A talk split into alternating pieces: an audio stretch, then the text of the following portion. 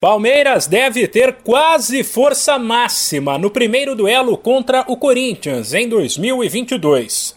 Os rivais medem forças nesta quinta no Allianz Parque às oito e meia da noite no horário de Brasília, pelo Paulistão, e a única ausência entre os titulares é o zagueiro Luan, que continua vetado pelo departamento médico.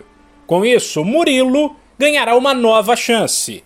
O técnico Abel Ferreira rodou o elenco em vários jogos para evitar o desgaste físico. Porém, mesmo com a equipe já classificada para o mata-mata, a tendência é que, até pelo peso de um derby, ninguém seja poupado. Assim, o Verdão deve atuar com Everton, Marcos Rocha, Gomes, Murilo e Piquerez, Danilo, Zé Rafael, Scarpa e Veiga, Dudu e Rony.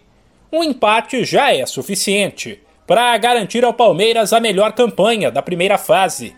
Na véspera da partida, o atacante Dudu deixou claro que as duas últimas vitórias contra São Paulo e Santos deixaram o time mais confiante. Importante, quem joga no Palmeiras tem que estar sempre com a cabeça, sempre com a mente em vencer, em ganhar.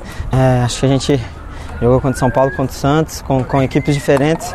Isso mostra a força do elenco, né, a força dos, dos jogadores que, que a gente tem aqui no Palmeiras. A gente espera que amanhã contra o Corinthians a gente possa ir bem como foi contra São Paulo e Santos. Principal símbolo da era vitoriosa do Palmeiras de 2015 para cá, Dudu ainda descarta qualquer tipo de acomodação da equipe depois de tantos títulos. O jogador de futebol tem que sempre pôr na, em mente, né, na cabeça dele, sempre é, procurar ser melhor a cada dia e eu coloco isso no, no meu dia a dia, no meus, no meus treinamentos. A gente tem sempre que estar tá dando o máximo para a gente poder evoluir, crescer e, e, ir bem aqui no Palmeiras. Por fim, o camisa 7 projetou um clássico duro e pregou respeito ao Corinthians. Jogar contra o Corinthians é sempre difícil, né? É uma equipe boa, uma equipe que, que, que vem, cresceu dentro da competição agora, né? Estão fazendo bom, bons jogos.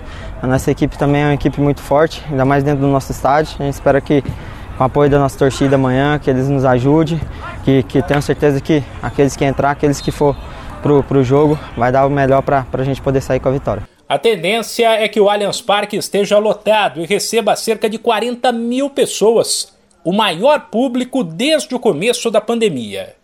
De São Paulo, Humberto Ferretti.